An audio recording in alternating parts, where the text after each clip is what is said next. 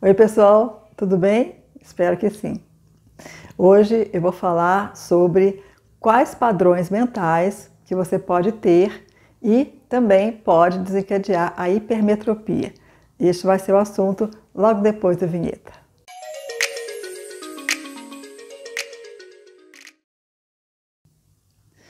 Então, o assunto de hoje né, vai ser hipermetropia e eu vou falar então desse órgão no sentido tão importante que é a visão, né? a importância que a gente tem de enxergar bem de perto, de longe, todas as coisas. Então, o que, que acontece com a pessoa que tem hipermetropia? O eixo do globo ocular é muito curto, então ela tem muita dificuldade de enxergar as coisas perto, né, as letras, né, para poder ler os livros, as coisas que estão perto, e tem mais facilidade para enxergar as coisas que estão longe. Então, normalmente, isso é detectado nos exames né, que os médicos fazem e normalmente ela tem que usar óculos para fazer essa correção. Mas não vou falar dessas questões porque também não, não conheço né, com muita profundidade.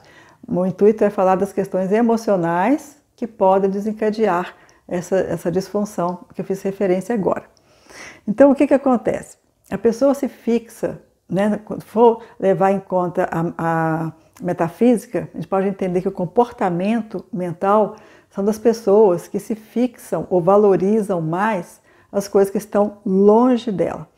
Então, por exemplo, elas ficam trazendo lembranças do passado o tempo todo, trazendo é, é, preocupações com o futuro e tem muita dificuldade de, de permanecer no presente, que é o lugar onde nós temos mais poder e mais tranquilidade para fazer as nossas opções, nossas escolhas e de viver né, efetivamente. Então, essas pessoas, como o hipermétrope faz, elas estão mais preocupadas com as coisas que estão longe, né, no passado ou no futuro, do que aquelas que estão perto, que é propriamente o presente. Então, o que, que acontece com isso? A dificuldade né, de enxergar as coisas que estão perto dificulta também uma das coisas que a PNL sempre fala, da importância de estar 100% presente. Viver com intensidade, viver com todas as suas emoções, aquilo que está vivendo naquele momento, né? seja bom ou seja ruim, mas está ali, 100% presente e não sobrecarregar seus neurônios, vivendo é, é, coisas do passado ou do futuro e ao mesmo tempo né, as demandas né, do presente.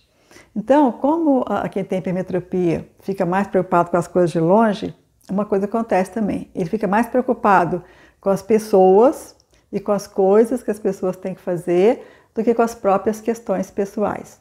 Então, são pessoas que têm dificuldade de se olhar, de se avaliar, de cuidar de si mesma, né, de si mesmo. Então, ela não sabe quais são as, as suas preferências, ela sempre está dando mais valor porque as pessoas querem, porque as pessoas precisam e sempre na condição assim, de doadores universais, né? do que propriamente de acolher e de perceber o que ela sente, o que precisa, né? quais são suas fragilidades, quais são suas qualificações. Então, aquilo que está perto, que é ela mesma, né? ela fica deixando de lado. E aquilo que está longe, que é o passado, o presente ou a necessidade das pessoas, é o que fica mais realçado. Isso acontece com a família mais extensa, que são os parentes, os primos, tios, né, ou então até mesmo amigos, como também a própria família. Às vezes são aquelas mulheres que chegam em casa do trabalho super cansadas, mas que vão fazer as coisas domésticas todas sozinhos. Vão lavar toda a louça que está na pia, aí o marido vai ver um, internet, o filho vai ver televisão, o outro vai fazer não sei o quê, e ela está lá correndo para um lado, para o outro, para lá, para o outro, fazendo janta, fazendo lanche, fazendo não sei o quê, um que um gosta, que o outro gosta. E fica negócio, todo mundo vai dormir, ela fica lá correndo para lá e para cá, para adiantar para o dia seguinte. Então eu fico me perguntando, né? Elas acabam admitindo esse padrão, fazendo isso sem perceber e não percebem também que estão se agredindo. Né? Então, as mulheres precisam, eu creio, né, que seja necessário combinar com o marido, né, se for o caso, algumas coisas para poder dividir as funções, já que estão no mesmo espaço, ocupando né, a mesma casa, dividindo a vida, e também ensinar as crianças desde, desde pequenas a, a colaborar. Então as crianças têm que guardar os brinquedos depois que usam no lugar determinado, depois de alguma uma fase um pouquinho maior tem que aprender a arrumar a cama, ou lavar o copo depois que usa, eh, eh, guardar a toalha de banho, né, pôr lá no varal depois que toma banho e assim por diante. Mas via de regra, as mães fazem tudo para todo mundo. Aí depois que os filhos estão lá com 17, com 20 anos, lá com 20 anos casados, fica difícil reverter esse quadro porque já ficou uma coisa já um estilo de vida né? A coisa já está crônica, já está estabelecido dessa forma, é difícil fazer diferente. Então, eu acho que muita da responsabilidade das mulheres mesmo, que vão abraçando tudo como se fosse um polvo, né? com dez bracinhos assim, e de repente reclamam né, dessas possibilidades. Então, é, é, eu creio que é o seguinte: se você não se respeitar, respeitar os seus limites, as suas, é, é, é as suas necessidades, ninguém vai fazer isso no seu lugar. Então, as pessoas nos desrespeitam porque nós nos desrespeitamos primeiro e damos, né, sem perceber, até inconscientemente, o aval para que elas possam fazer o mesmo conosco e isso fica no lugar comum. Então, quem tem hipermetropia é exatamente isso, né? Dificuldade de ver as coisas perto, né? De ler, mas também de cuidar das próprias questões e facilidade de ver as coisas que estão longe, de enxergar, né, as coisas que estão longe e também porque ela fica voltada muito para o externo, para a intensidade das pessoas, né? e não para as coisas internas. Então, esse é um padrão que pode, né, é, dependendo de vários, vários motivos, várias possibilidades, desencadear essa questão aí que tem que ser corrigida com o óculos.